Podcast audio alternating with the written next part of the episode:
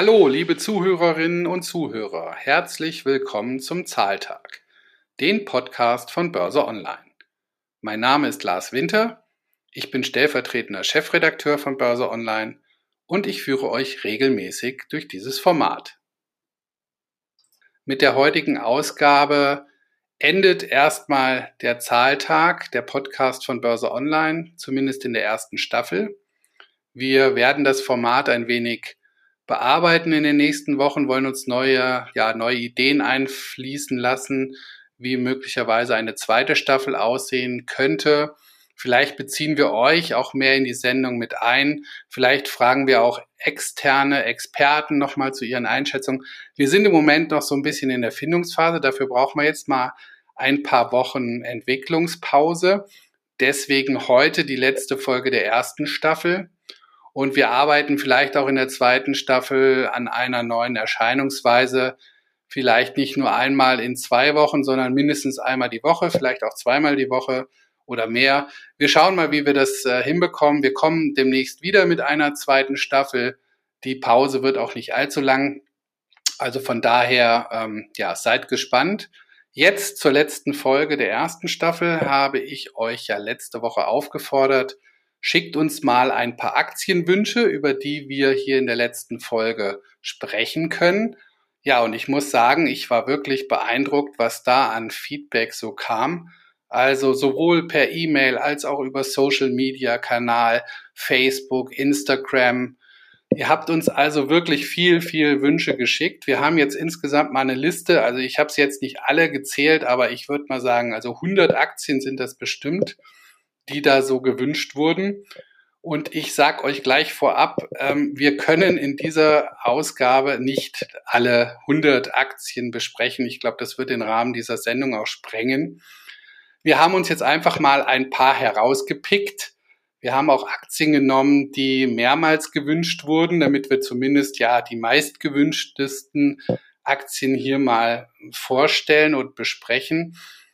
Und die anderen Aktien, ich kann es euch sagen, seid bitte nicht traurig, wenn ihr jetzt mit euren Wünschen nicht drankommt. Ihr seid hier alle auf meiner Liste und wir werden die ganzen Aktien nach und nach entweder in unseren Heften besprechen oder auch in der zweiten Staffel äh, des äh, Podcasts hier besprechen. Es geht kein Wunsch von euch unter. Wir sind wirklich begeistert, dass ihr uns auch da so viel Feedback gegeben habt. Ähm, seid also bitte nicht traurig, wenn eure Wünsche jetzt heute hier nicht erfüllt werden. Es ist, es kommt nichts weg. Wir haben alles im Hinterkopf und wir haben es ja auch hier notiert. Wir werden diese ganzen Aktien irgendwann mal besprechen. Ähm, ja, zu den meistgefragtesten Aktien gehörten unter anderem auch PayPal und Netflix. Äh, die Aktie ist ja zuletzt kräftig unter Druck gekommen. Da sage ich euch auch, heute werden wir diese beiden Aktien nicht besprechen. Beide Aktien finden aber Einklang in die nächste Börse Online Titelgeschichte. Von daher, ähm, ja, da wollten wir einfach nicht vorweggreifen jetzt mit dieser Sendung.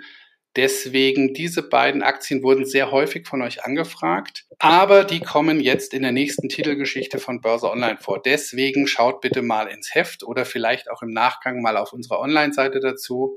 Da werdet ihr auf jeden Fall zu beiden Aktien eine Einschätzung kriegen. Wir gehen jetzt mal in Medias Res. Ähm, zu Gast ist heute, zumindest zwischenzeitig mal mein Kollege Jörg Lang. Ihr kennt ihn ja schon aus einigen Folgen der Vergangenheit. Jörg hat heute relativ wenig Zeit, deswegen wird er hier nur mal kurz reinspringen und ja, euch mal so fünf Aktien von euren Wünschen näher vorstellen, äh, die er auch ganz gut kennt, wo er auch eine Meinung zu hat. Äh, mit ihm spreche ich jetzt über fünf Aktien. Danach werde ich euch noch ein paar Aktien vorstellen. Ja, und ähm, seid gespannt auf die letzte Folge des Zahltags. Ja, dann gehen wir doch mal in Medias Res. Ähm, Jörg, lieber Jörg, schön, dass du heute im Zahltag bist und dass du dich ja den Anfragen unserer Zuhörerinnen und Zuhörern stellst. Wir haben ja sehr, sehr viel bekommen. Wir haben jetzt mal eine Auswahl getroffen. Ein Wert, der auch öfter angefragt wurde, war Vonovia. das Immobilienunternehmen. Das hängt ja auch eng mit der Deutschen Wohnen zusammen, ein zweites Immobilienunternehmen. Ähm, ja, die Immobilienpreise in Deutschland oder weltweit steigen in den letzten Jahren. Aber die Kurse, vor allem von Deutsche Wohnen, aber auch von Vonovia, sind hier ein bisschen zurückgekommen. Vielleicht gibst du unseren Zuhörerinnen und Zuhörern mal eine Einschätzung zu diesen beiden Werten. Ja, ja, danke, Lars, dass du mich jetzt hier wieder eingeladen hast. Ähm, Vonovia, Deutsche Wohnen ist eine ganz interessante Konstellation. Äh, wir haben 2021 starken Anstieg wieder bei Wohnimmobilienpreisen gesehen. Gleichzeitig sind die Kurse der beiden Aktien gefallen. Das heißt also, im Moment gibt es tatsächlich für Anleger die Möglichkeit, Wohnimmobilien mit niedrigeren Quadratmeterpreisen über die Aktien zu erwerben, als wenn sie die Immobilien direkt auf dem Markt kaufen. Insbesondere gibt es da auch einen Vorteil, wenn man jetzt mal aus der Sicht von der Vonovia-Aktie sich das betrachtet, dass es dann auch eine ordentliche Dividende gibt, die wahrscheinlich höher ist als die Mietrendite, die man auf dem eigenen Apartment erzielen kann. Vonovia hatte ja Deutsche Wohnen übernommen und hat dort auch äh, einen Übernahmepreis von über 50 Euro gezahlt. Die Aktie von Deutsche Wohnen notiert jetzt unter 30 Euro, wenn ich das genau im, im, im Auge habe. Äh, stimmt das, Lars? Ja, ich glaube, drei, unter 30 Euro. Ja, genau, richtig, das stimmt, Jörg. Der, der innere Wert, also der Wert der Liegenschaften, wenn sie denn heute auf dem Markt verkaufen, verkauft werden würden, liegt um 60 Euro. Das heißt, im Moment kann man über Deutsche Wohnen äh, Liegenschaften in Berlin äh, zum halben Marktwert kaufen. Der Nachteil bei der Aktie von Deutsche Wohnen im Moment ist, dass Vonovia offensichtlich die freien Aktionäre am langen Arm verhungern lassen will. Es gibt also keine Dividende.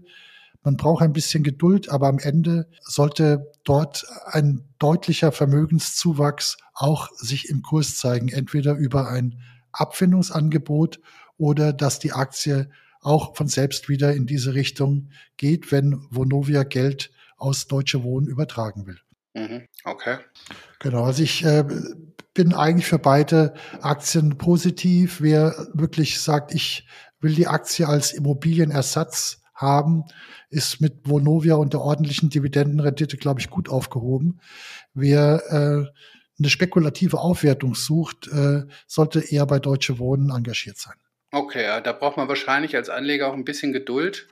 Das kann sein, dass man äh, Geduld braucht, aber es kann auch sehr schnell gehen. Also es mhm. hängt immer ein bisschen drauf äh, von ab, was dort äh, Vonovia bei Deutsche Wohnen äh, macht. Die Vonovia-Aktie an sich ist letztendlich eine Langfristanlage in Wohnimmobilien und so sollte man das auch betrachten. Okay, ja, vielen Dank erstmal für die Einschätzung dieser beiden Werte. Was auch auf der Liste unserer Zuhörerinnen und Zuhörer stand, ist Porsche-VW. Ja, Porsche hat ja ein Thema, ähm, der Börsengang. Ich meine, die Porsche Holding ist ja schon börsennotiert. Es geht jetzt um das reine Sportwagengeschäft. Aber vielleicht gibst du einfach mal ein bisschen Aufklärung in dem Fall. Wie ist das einzuschätzen? Was passiert mit Porsche, wenn es das, wenn es zu einem IPO kommt? Was passiert mit VW? Muss man beide jetzt haben oder beziehungsweise die Porsche-Aktie dann zeichnen? Gib uns doch einfach mal eine neue Einschätzung dazu. Wir hatten ja bei Börse Online eine ausführliche Titelgeschichte dem, der Sache Porsche Sportwagen Börsengang gewidmet. Dort mhm. äh, ist auch alles nachzulesen zu den Hintergründen. Die Sache ist in der Tat ein bisschen kompliziert. Wir haben eine Porsche Holding, die ist an der Börse. Dort ist eigentlich nur Sport äh, VW Stammaktien enthalten. Es ist also eine reine Holdinggesellschaft. Die Gesellschaft kontrolliert viele Organe, auch bei Volkswagen. So ist zum Beispiel der Vorstandsvorsitzende Pötsch auch Aufsichtsratsvorsitzende von Volkswagen. Also dort gibt es eine enge Verzahnung zwischen Familie Piech, Familie Porsche und den, dem Statthalter Herrn Pötsch. Und äh, das führt dazu, dass nicht immer die freien Aktionäre dort äh, im Vordergrund stehen. Auch bei Porsche Holding nicht, die ja nur Vorzugsaktien an der Börse hat. Mhm. So, jetzt ist aber der dritte Fall auf, dass das Sportwagengeschäft unter der Marke Porsche, das ja ausschließlich von Volkswagen besessen wird, an die Börse kommen soll. Und das ist natürlich eine interessante Sache, weil äh, wir mit Ferrari ein Konkurrenzunternehmen haben, an der Börse haben, das sehr hoch bewertet ist. Man könnte also auf die Idee kommen, dass Porsche einen Börsenwert erhalten könnte, der um 90 bis 100 Milliarden schwer wird. Interessant an der Sache ist neben der möglichen Aufwertung der Firma VW auch der Börsengang an sich. Der Börsengang wird so strukturiert sein, dass Porsche Sportwagen Vorzugsaktien an die Börse bringt. Die Firma Porsche Automobil Holding erhält aber das Recht, Stammaktien von Porsche Sportwagen zu einem Preis zu kaufen, der sieben Prozent ist über dem Emissionspreis der Vorzugsaktie. So wurde das festgelegt. Da ist natürlich ganz klar der Gedanke, poppt dann hoch, dass die Vorzugsaktienemission relativ niedrig ausfallen wird vom Kurswert, damit der Großaktionär die Stammaktien relativ billig kriegt. Also ich würde heute mal sagen, es ist fast eine blinde Chance, die Porsche Vorzugsaktien zu zeichnen. Wer da die Chance dazu hat, sollte es machen. Es gibt dann noch die Möglichkeit zu sagen, soll ich schon jetzt investiert sein über VW oder Porsche? Dann gibt es eigentlich eine relativ einfache Regel. Wer an VW Stammaktien interessiert ist, die deutlich höher notieren als die Vorzugsaktien, der sollte das über Porsche Automobil Holding machen, weil dort gibt es wirklich einen signifikanten Abschlag. Das billigste Investment in der ganzen Gruppe ist die VW Vorzugsaktie die nochmal mit einem Abschlag handelt, auch unter dem runtergebrochenen Werk von Porsche. Klingt alles ganz schön kompliziert, aber VW Vorzugsaktie ist im Moment, würde ich sagen, das günstigste in dem, in dem Trio und äh, Porsche äh, mit Ausnahme einfach auch aus dem Grund, weil man dort dann direkt nochmal in die Stammaktien von äh, Porsche Sportwagen AG, wenn sie denn an die Börse kommen, investiert sein kann. Klingt alles ziemlich kompliziert, muss man doch tatsächlich auch ein bisschen nochmal nachlesen. Ja, Jörg, vielen Dank. Das klingt wirklich ein bisschen kompliziert, aber Börse Online Heft 9 2022 haben wir das Ganze umschrieben. Da ist alles nochmal drin zusammengefasst zum Nachlesen. Also wer das jetzt äh, wirklich in Ruhe sich nochmal zu Gemüte führen kann, kann in dem Heft einfach mal blättern. Ja, was steht noch auf unserer Liste der Zuhörerinnen und Zuhörer? Wir haben noch eine Anfrage zu BASF, Chemietitel, DAX-Wert, auch sehr, sehr beliebter Titel unserer Leserinnen und Leser. Gib uns doch mal dazu deine Einschätzung, lieber Jörg. Ja, also BASF ist natürlich äh, ein wirklicher weltweiter Blutchip im Chemiebereich und äh, ich glaube, das ist eines der wenigen Unternehmen in Deutschland ist, das wirklich auch Weltstandard hat. Die sind Weltmarktführer, sie sind Kostenführer, sie sind in vielen Bereichen alleiniger Anbieter oder einer von wenigen. Sie haben äh, eine äh, sehr, sehr ausgeklügelte Produktionsstrategie mit ihren großen regionalen Standorten. Also das ist was, was nicht aufzuholen ist. Das Unternehmen an sich hat sich über Jahre hinweg kontinuierlich äh, verbessert und äh, für mich ist das ein klassischer Must-Have in einem Aktienportfolio. Also ein deutsches Aktienportfolio ohne BASF ist unvollständig. Dass der Kurs allerdings stark schwanken kann, hat man jetzt in den letzten drei, vier Jahren gesehen. Und das liegt natürlich daran, dass das Geschäft zyklisch ist, dass man Rohstoffe braucht als, äh, als Vorprodukte und dass man auch abhängig ist, etwa auch von der Autoindustrie, weil dort Lacke hingeliefert werden oder, oder sonstige Dinge, äh, die dort benötigt werden. Klar ist aber auch, ohne BASF geht es nicht. Für, aus meinem Begriff ist, könnte für jemanden, der auch vielleicht neu anfängt mit Aktien, eine interessante Strategie sein, dass man kontinuierlich auf BASF-Aktien spart. Das heißt, man legt immer feste Beträge monatlich oder einmal im Quartal in die Aktie an und kann dann dadurch diese Cost-Averagen-Effekte nutzen, indem man bei fallenden Kursen einfach mehr Aktien kauft. Für mich, äh, es gibt zudem noch, das darf ich jetzt auch nicht vergessen, eine recht ordentliche Dividende von BASF dazu. Im Moment liegt die bei 3,40 Euro, wenn ich das richtig im Kopf habe. Die Aktie steht um 50 Euro, also da gibt es schon einmal eine ganz, ganz äh, satte Dividendenrendite dazu. Mhm. Ja. Das Risiko ist, dass BASF im Moment äh, möglicherweise auch wegen Gasproblemen und Zuliefererproblemen unter Ergebnisdruck kommen könnte, die Aktie fällt. Äh, aber tiefere Kurse bei BASF sind noch mehr Einstiegskurse. Und in drei, vier Jahren kann die Aktie wieder mal dahin gehen, wo sie schon waren. Und das sind äh, Notierungen über 90 Euro. Ja, das sind doch gute Aussichten, auch für Aktieneinsteiger sehr zu empfehlen. Guter Vorschlag oder gute, guter Hinweis von dir, das über das Aktiensparen zu machen. Also eine Aktie, die auf jeden Fall interessant ist für die Zukunft. Ja, äh, Standardtitel.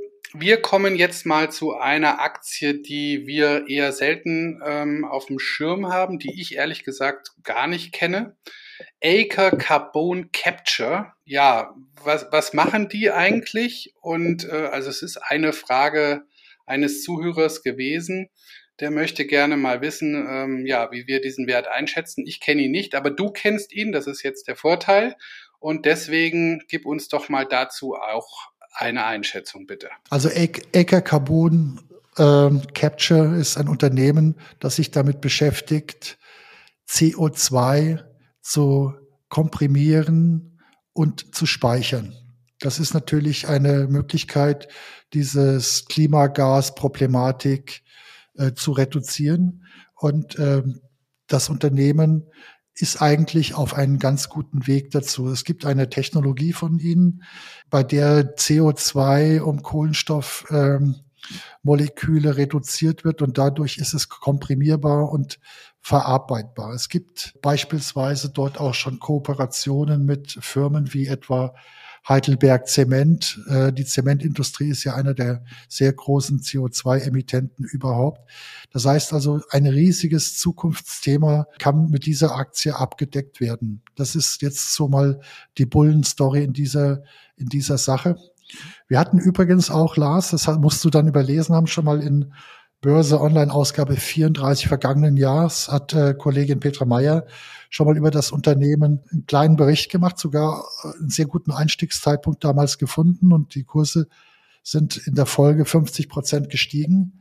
Ja, ja, dass wir den Wert schon mal beschrieben haben, das wusste ich schon, Jörg, aber ich habe einfach, ich hätte jetzt wenig dazu sagen ja, können. Das genau. aber, aber was man sagen muss, natürlich hat der Kurs jetzt äh, auch im aktuellen Umfeld äh, die ganzen Gewinne wieder preisgegeben und sicherlich ist das auch der Hintergrund der Anfrage des Zuhörers. Ja. Ähm, Im Moment ist es so, dass man äh, beim Unternehmen die Kennzahlen ungefähr folgendermaßen sind. Sie haben 1,3 Milliarden Euro umgerechnet Börsenwert und haben einen Umsatz um, um 40 Millionen, wenn man das mal ein bisschen großzügig rechnet. Äh, sie sind EBITDA, wie man so schön sagt bei uns, also Betriebsergebnis, oberste Stufe, äh, negativ. Das heißt also im Moment verdient das Unternehmen kein Geld und hat einen relativ hohen Umsatzmultiplikator.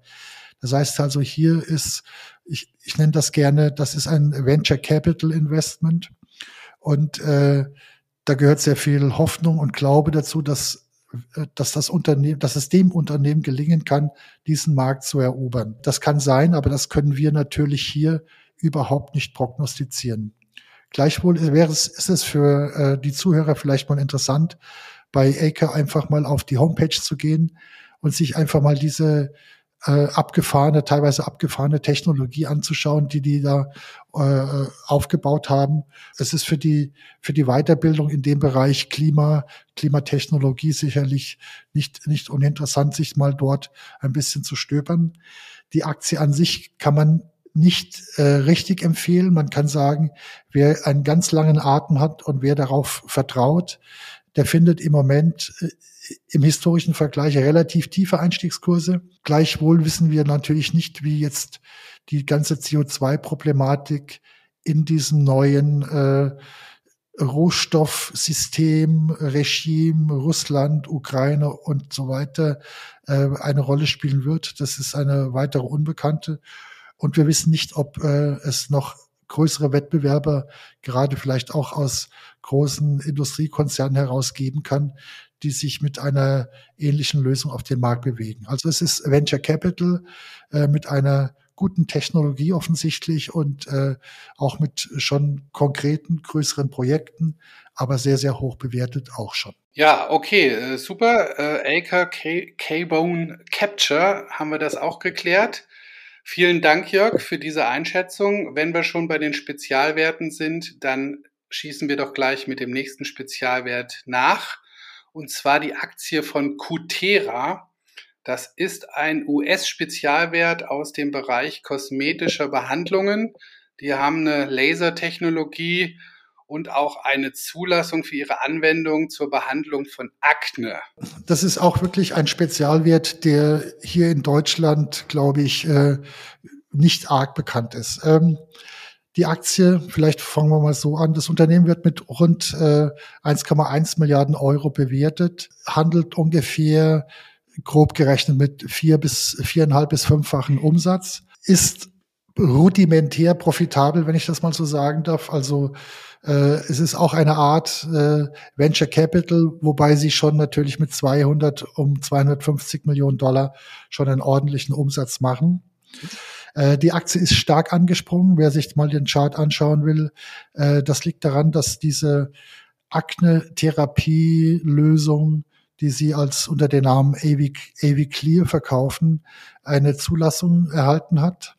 Akne ist ein riesiger Markt. Es gibt, glaube ich, allein in den USA acht Millionen potenzielle Behandlungspatienten, äh, die mit dieser Technologie möglicherweise eine Verbesserung ihrer Haut erzielen können. Das ist, wenn man dann sagt, beispielsweise, ich kriege 1000 Dollar pro Behandlung mal acht Millionen, dann ist man ja schon bei acht Milliarden. Also man, man kann schon sich da relativ weit nach oben rechnen. Es kann sein, dass äh, das Unternehmen das auch erreichen kann. Meine Erfahrung mit solchen neuen Technologien in der Medizintechnik ist aber eher die, dass es am Ende dann schon schwierig, schwer wird, dies auch im Vertrieb zu etablieren, also dass man genug Dermatologen findet, die dann auch das einsetzen und dann muss man sie promoten und so weiter und so fort. Das heißt, das kostet erstmal in den meisten Fällen sehr viel Geld.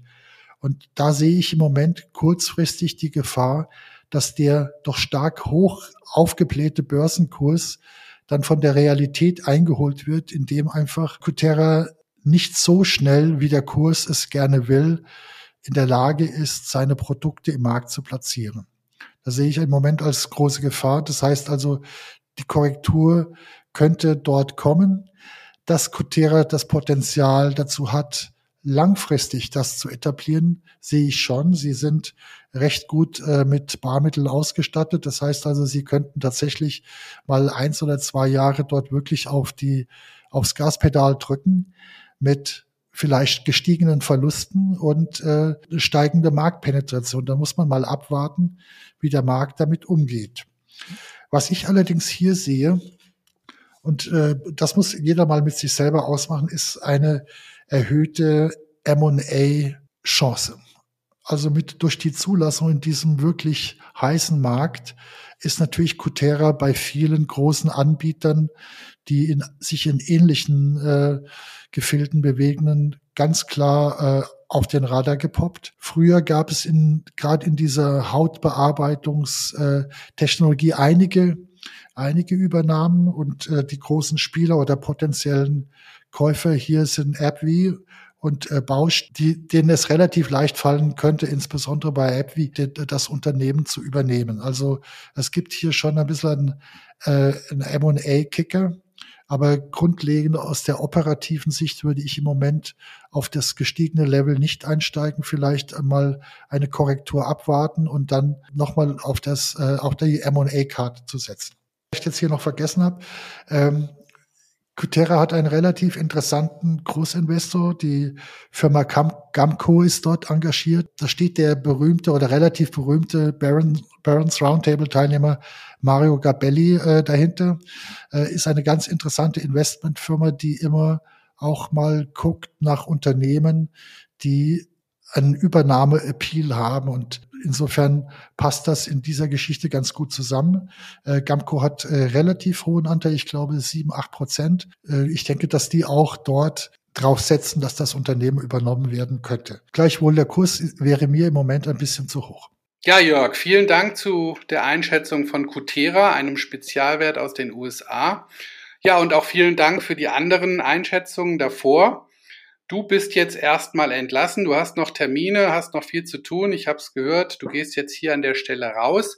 Ich werde unseren Zuhörerinnen und Zuhörern noch einige Aktien vorstellen von der Wunschliste und unsere Einschätzungen ein bisschen ergänzen. Ja, es hat mich auf jeden Fall sehr gefreut, dass du da warst.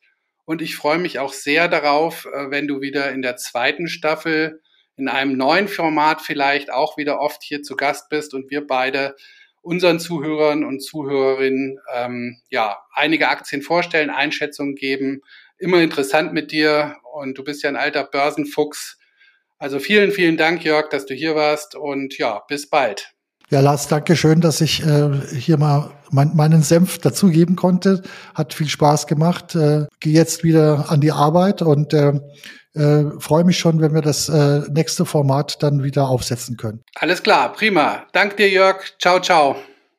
Ja, so ihr Lieben, eine Aktie, die von euch gewünscht wurde, über die wir hier mal sprechen sollten, was wir auch schon getan haben übrigens, ist die Aktie von Pro7 Sat 1. Einer meiner Lieblingswerte. Ich habe die Aktie auch im Nebenwerte-Wikifolio von Börse Online, für das ich ja auch verantwortlich bin.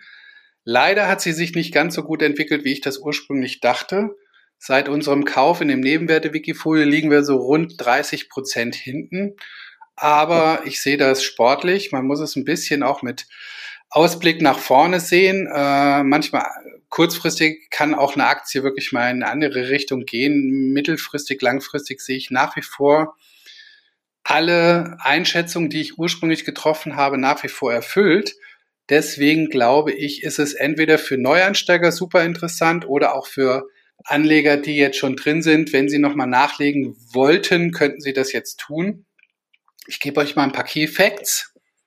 Also Aktie steht aktuell so bei um 11 Euro. Äh, KGV für das kommende Jahr 23 geschätzt liegt bei 6,5. Super billig. Hm, Dividende äh, aktuell auch über 6 Prozent. Super attraktiv. Wir haben äh, unser Kursziel jetzt auch nicht runtergenommen, trotz der Kursrücksetzer. Wir sehen nach wie vor Kursziele von 22 Euro, so auf Sicht der nächsten 12 bis 18 Monate.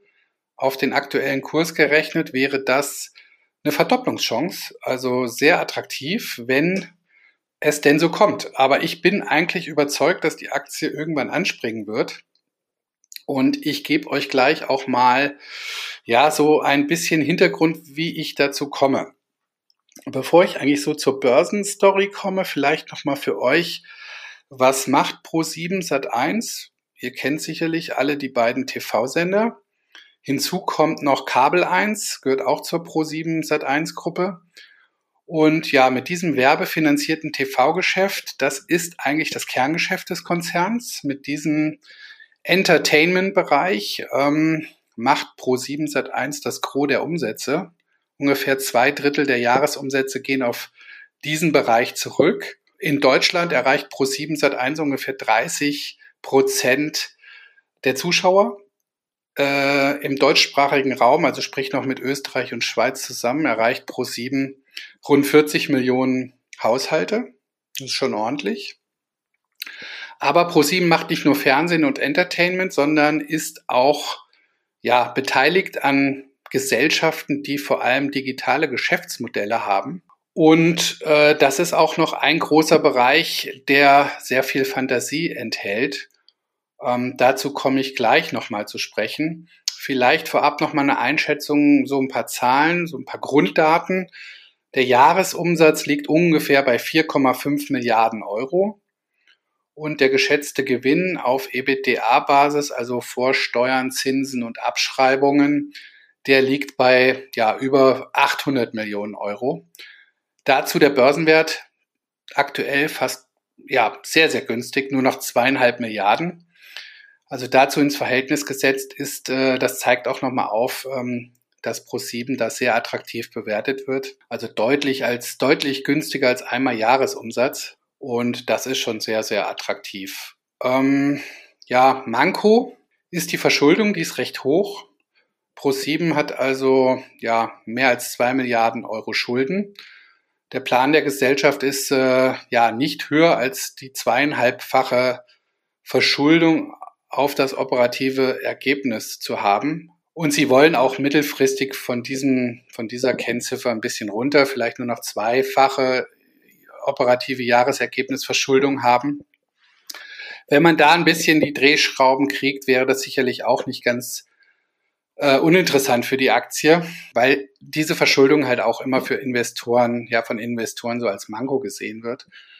Ähm, was macht denn jetzt eigentlich so die Börsenstory interessant? Also erster Treiber aus meiner Sicht ist das operative Geschäft. Es läuft sehr gut bei Pro7 Sat1. Der Konzern hat die Prognosen fürs Gesamtjahr angehoben. Der deutsche Werbemarkt hat sich nach dem Lockdown weiter erholt und diese zyklische Erholung wird sich auch weiter fortsetzen.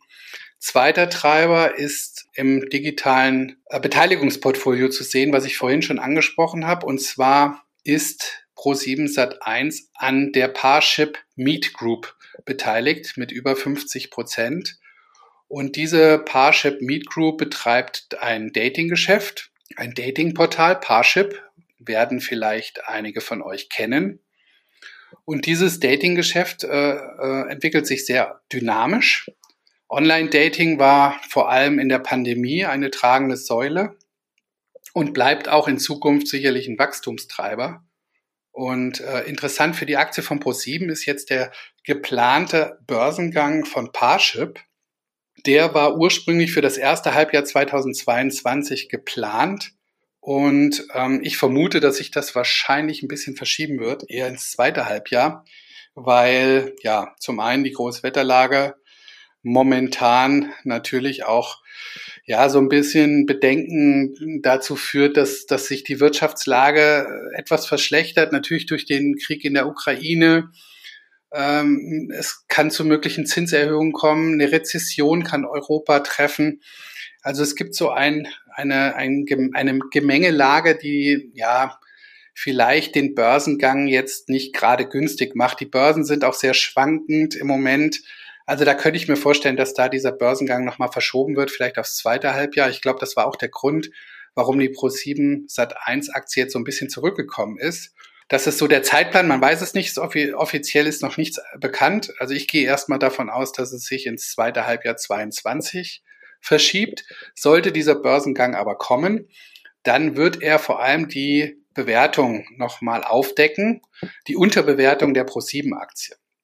Also der geschätzte Wert des IPOs von dieser Parship Group, der wird von Experten so auf drei, dreieinhalb Milliarden Euro geschätzt.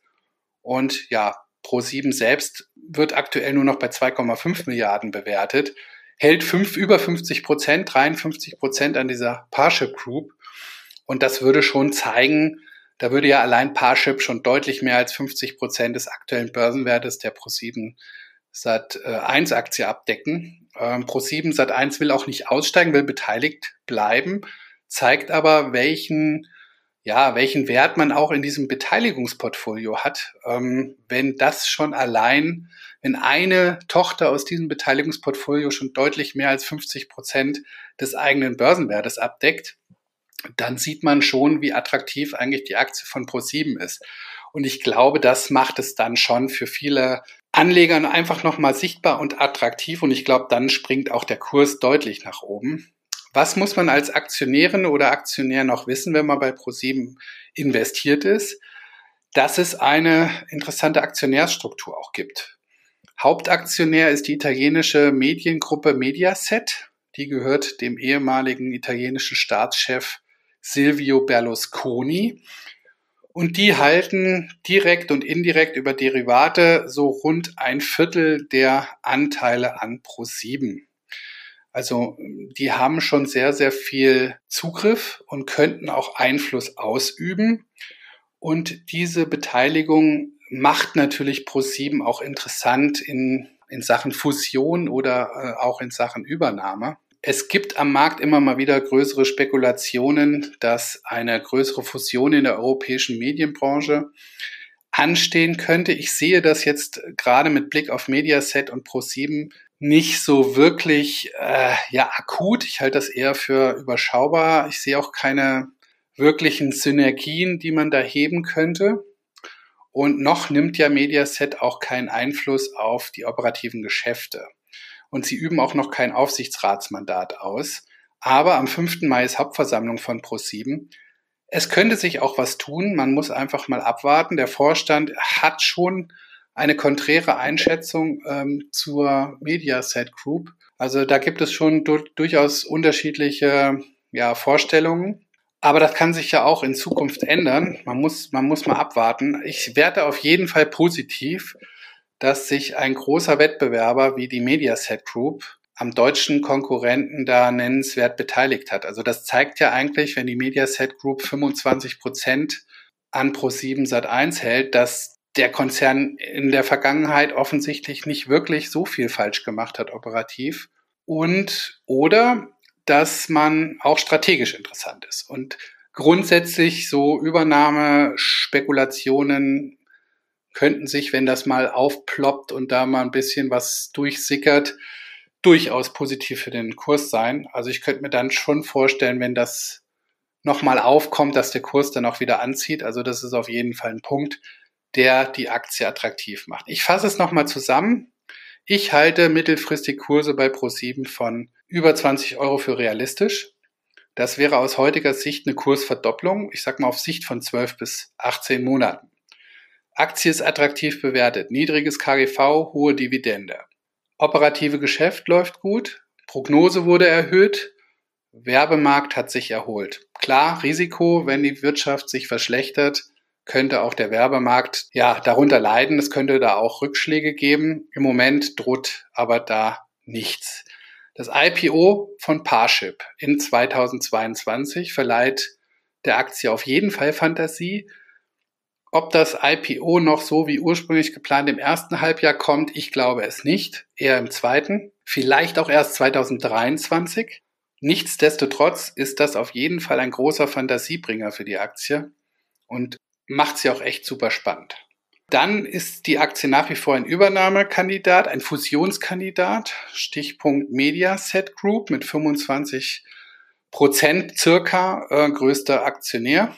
Ja, und auch viele Analysten sind momentan positiv gestimmt. Also unterm Strich, für mich ist die Aktie ein klarer Kauf.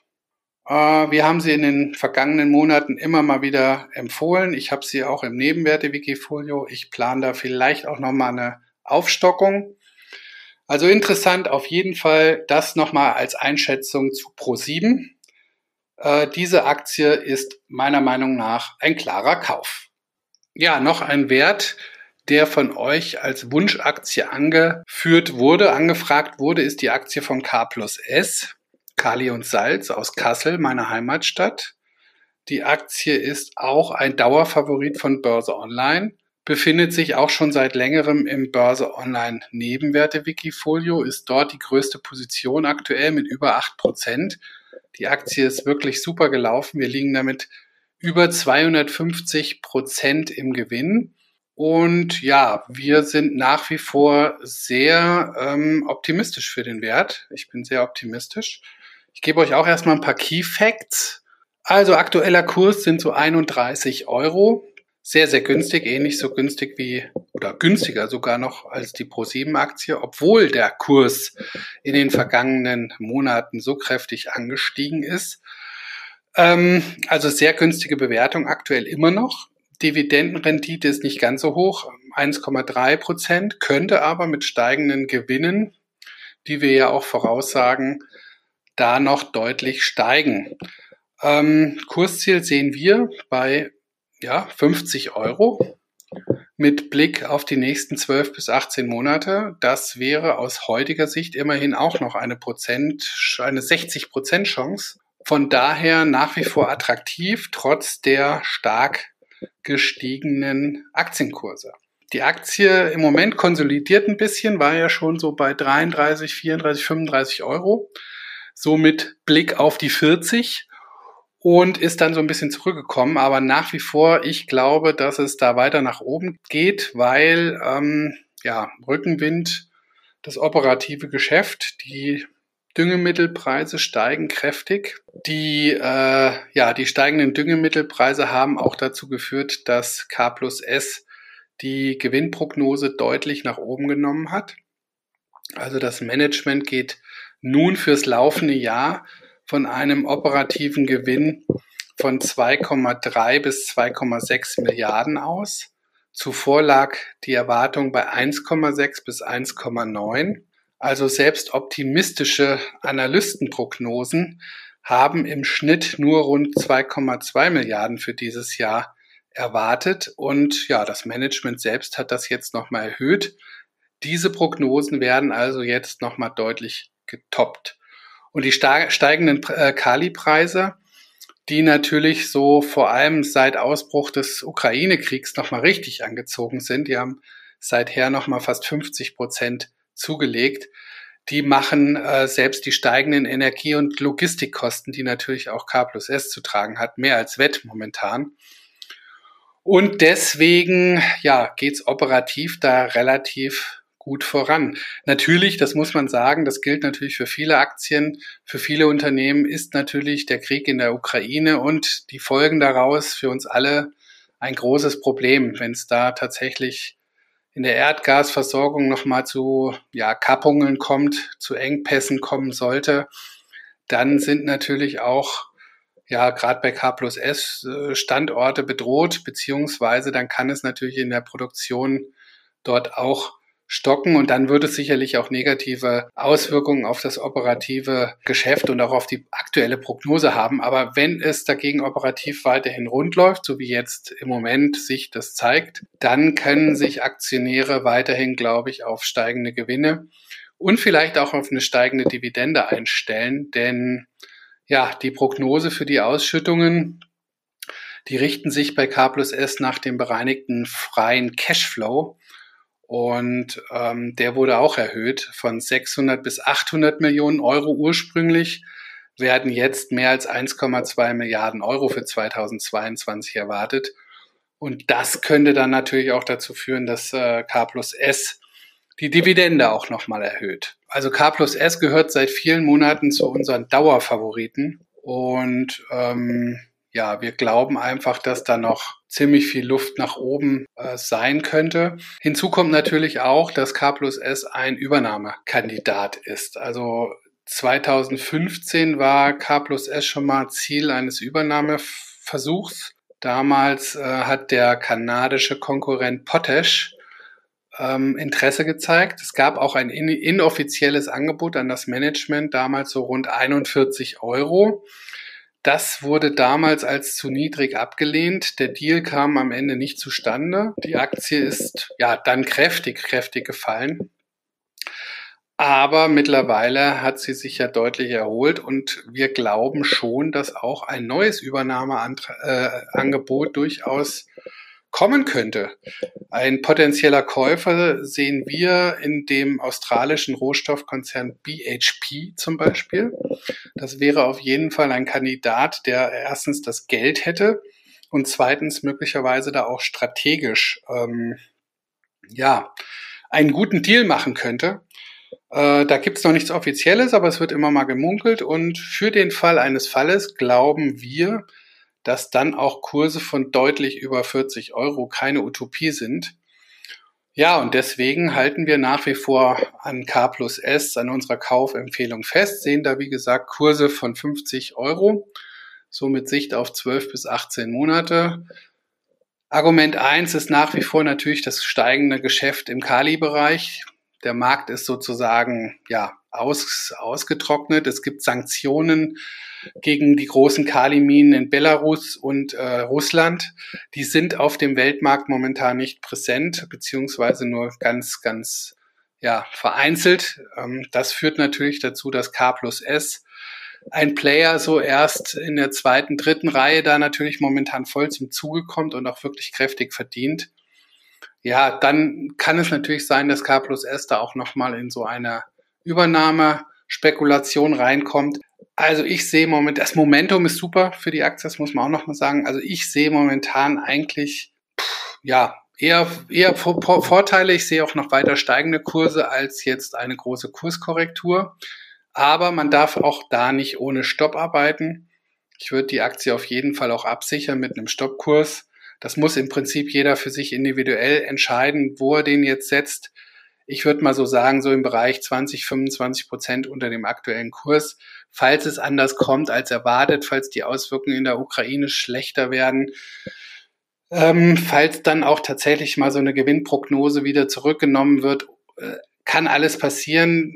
Ähm, die Düngerpreise, glaube ich, werden sich erstmal nicht erholen.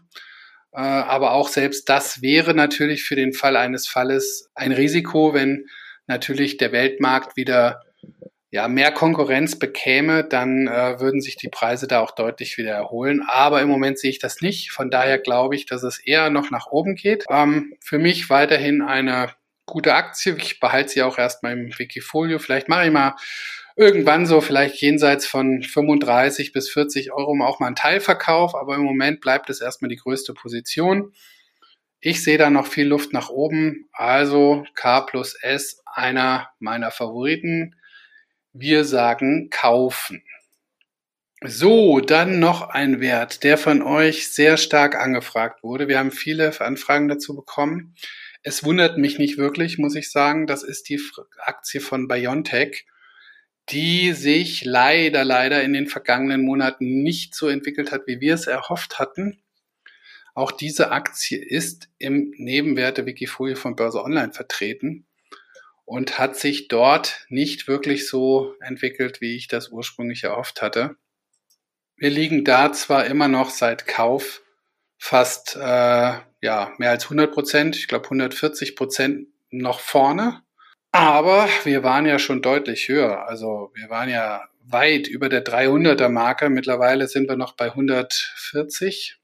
Äh, das ist natürlich schon, ja, schade, dass die Aktie so zurückgekommen ist. Und das zeigt natürlich auch eure rege Nachfrage, was da jetzt so los ist. Äh, ja, die Fantasie ist einfach ein bisschen rausgegangen, so in Deutschland, trotz Corona, äh, hohen in Infektionszahlen noch so im März, April, ist einfach, ja, an der Börse wird halt einfach die Zukunft gehandelt und man hat dann schon gesehen, so dass der Markt einfach vorausgeschaut hat und vielleicht das Ende der Pandemie schon vorweggenommen hat, beziehungsweise das Ende dieser Welle aus, aus dem letzten Jahr vorweggenommen hat. Und deswegen ist einfach ein bisschen Luft rausgegangen aus der Aktie. Äh, auch hier nochmal ein paar Key Facts. Aktueller Kurs 140 Euro. KGV fürs kommende Jahr geschätzt liegt bei 7. Also ähnlich günstig wie äh, Pro 7 und auch für K, K plus S. Also alle drei Werte, die ich jetzt genannt habe, liegen mit einem KGV deutlich einstellig attraktiv. Ähm, Dividende bei BioNTech ist eigentlich kein Thema. Es gibt jetzt eine Sonderdividende für das Jahr 2021, zwei Euro wurden da den Anlegern oder werden den Anlegern spendiert. Das sind 1,4 Prozent Dividendenrendite auf aktuellem Niveau. Das ist jetzt nicht wirklich viel, aber immerhin. Aber äh, Biontech ist kein äh, Dividendenwert, das muss man auch sagen. Es ist eine Sonderdividende. Ob die Dividende dann nochmal nächstes Jahr kommt, ich könnte mir schon vorstellen, wenn einige Milliarden da tatsächlich wieder verdient werden, dass dann auch nochmal äh, ja, eine Dividende ausgeschüttet wird. Aber das steht eigentlich nicht im Vordergrund. Wo liegt unser Kursziel? Unser Kursziel liegt aktuell bei 210 Euro. Das wären aus unserer Sicht jetzt, aus aktueller Sicht, so, so 50 Prozent Chance mit Sicht, Sicht auf 12 bis 18 Monate. Das ist immer so der Zeitraum, wenn wir diese Kursziele ausgeben. Also 50 Prozent Chance bei BioNTech sehen wir momentan. Ja, und bei BioNTech ist sicherlich operativ die Basis ähm, im Corona, in der Co Corona-Pandemie nach wie vor vorhanden. Sicherlich, ähm, das muss man auch sagen, ähm, ist das Hoch der Impffantasie in Deutschland deutlich zurückgegangen mittlerweile. Aber das Thema kommt hierzulande ganz sicher mit den Boostern im Herbst wieder auf die Tagesordnung. Und ja, BioNTech hat nach wie vor eine riesige Einnahmebasis durch das Impfen in Deutschland allein. Also das liegt nach wie vor im hohen Milliardenbereich und wird vorerst auch nicht abebben. Also ich glaube, im Herbst kommt das Thema wieder nach oben und dann wird sich auch nach wie vor zeigen, dass die Basis, die Einnahmebasis äh, aus diesem Bereich noch lange nicht zu Ende ist. Also das liefert sicherlich noch ein, zwei Jahre eine sehr, sehr hohe Einnahmequelle für Biontech und macht äh, ja das Unternehmen nach wie vor attraktiv. Die neueste Spekulation oder was die Aktie aktuell noch interessant macht auf dem Niveau, ist ganz sicher die, der Blick nach China. Der Druck in China, der steigt, denn mit dem Lockdown in Shanghai, äh, da besteht ja nun auch die Furcht vor einer Ausgangssperre in Peking. Ja, also 3,5 Millionen Menschen müssen sich diese Woche einem Massentest auf das Coronavirus unterziehen. Und noch gibt es in China die Null-Covid-Strategie. Und äh, ja, mit dieser Ausbreitung der aktuellen Omikron-Variante wächst natürlich der Druck, von diesem Plan äh, abweichen zu müssen und endlich einen wirksamen Impfstoff zuzulassen. Das ist ja dort noch gar nicht der Fall. Wäre das der Fall, kommt BioNTech ins Spiel. Denn ja, im Frühjahr 2020 haben die Mainzer mit Fusun einen Partner im Boot. Dieser Partner, der ist vergleichbar mit dem Partner Pfizer in den USA, ist Fusun sozusagen der Partner für, für BioNTech in China. Und äh, der Spiegel hat diese Woche darüber berichtet, dass äh, ja auch Fusun durch die Einführung eines Impfstoffs stark profitieren könnte, klar weil die äh, besitzen die kommerziellen Rechte dort. Und äh, von Seiten Fusuns äh, habe halt auch äh, BioNTech im vergangenen Frühjahr eine Zulassung signalisiert bekommen. Und ja, mit Peking bereits ein Ab Abkommen über eine Lieferung über 100 Millionen Dosen abgeschlossen.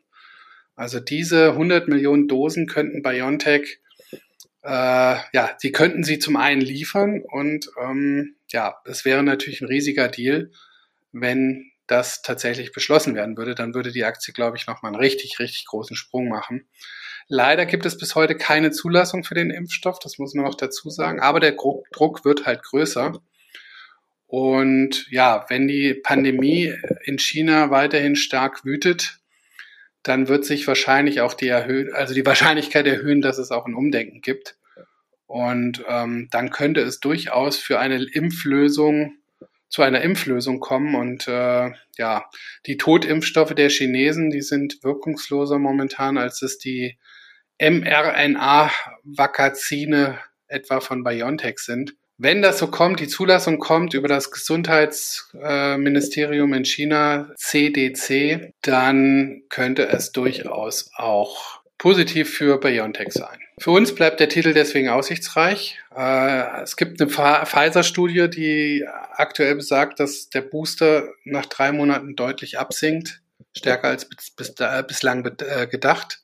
Das ist sicherlich ein Manko, aber das würde eher für einen zweiten Booster sprechen und damit eher positiv sich auswirken. Ja, und man darf auch bei BioNTech nicht äh, unterschätzen, sie haben ja noch ein großes Krebstherapie-Portfolio. Ähm, am, am weitesten entwickelt ist ein Impfstoff. Bereits zwei, drei Jahre hofft BioNTech, äh, könnte es ein Produkt am Markt geben, ein Impfstoff gegen Krebs. Äh, noch werden 2022 werden weitere klinische Phasen erwartet, Ergebnisse. Sind diese positiv, könnte der Kurs steigen. Also insgesamt in dieser Forschungs- und Entwicklungspipeline liegen 16 Wirkstoffe. darunter fünf Krebsmittel in Phase 2. Also es ist natürlich Potenzial in der Pipeline, das muss man wirklich sagen. Die Aktie ist leider ein bisschen runtergekommen, aber das sind ja auch manchmal die Chancen, die man braucht.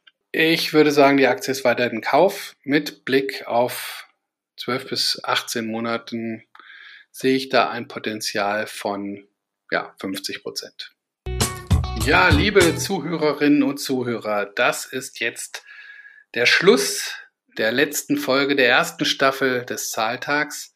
Ich hoffe, euch hat die Auswahl an Wunschaktien gefreut. Wir konnten leider nicht alle Wünsche von euch erfüllen. Wir haben über 100 Anfragen jetzt hier bekommen. Das hätte ein bisschen den Rahmen der Sendung gesprengt. Wir haben jetzt einfach mal ein paar Aktien rausgegriffen und die Aktien auch genommen, zu denen es mehrere Anfragen gab. Ich hoffe, es hat euch gefreut. Ähm, wir werden eure Wünsche auf jeden Fall weiter beantworten, auch in unseren Heften. Wir haben ja dort auch die Rubrik Leserinvestment, wo wir jede Woche auch Anfragen unserer Leserinnen und Leser beantworten. Auch dort werden diese Aktien, die wir jetzt hier haben auf der Liste von euch, auf jeden Fall Einklang finden.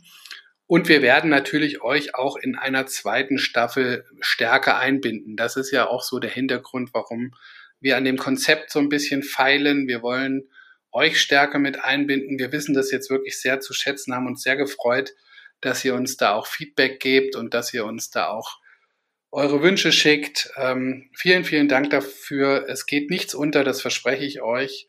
Wir kommen demnächst auch wieder mit einer zweiten Staffel.